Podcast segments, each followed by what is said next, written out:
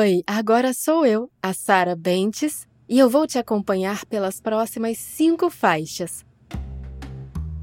Começamos nosso percurso com as obras de uma das expoentes da fotografia surrealista, Claude Cahn. Este é o nome artístico da francesa Lucie Schwab.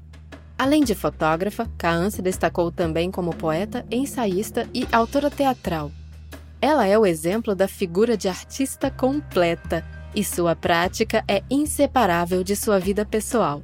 Até hoje, Kaan é referência visual fundamental no campo dos estudos de gênero. Suas fotografias foram radicalmente originais em sua época.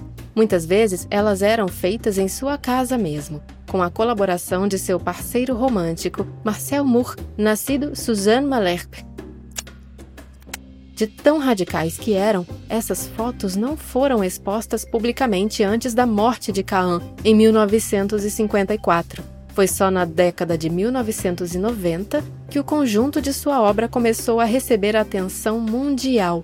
Em muitos de seus autorretratos, ela se disfarça, usa máscaras, às vezes ela exibe uma feminilidade ultrajante, enquanto em outras é de uma masculinidade assertiva, raspa o cabelo e encarna personagens diversos, como o dandy ou o esportista.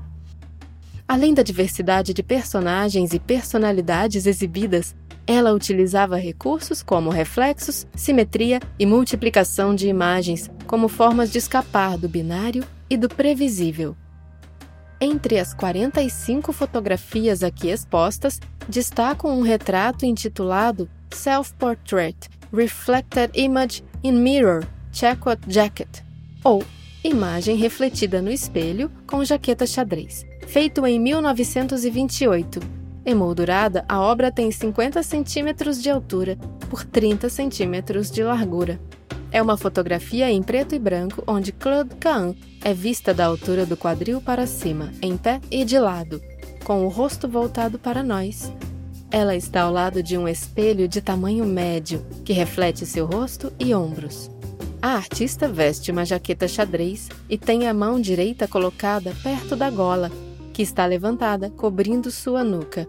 Ela olha na direção da câmera e sua imagem refletida a mostra olhando para o lado oposto, num misto de atenção e desinteresse.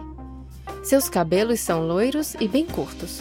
Sua pele é branca, o nariz fino e proeminente, a boca pequena de lábios grossos.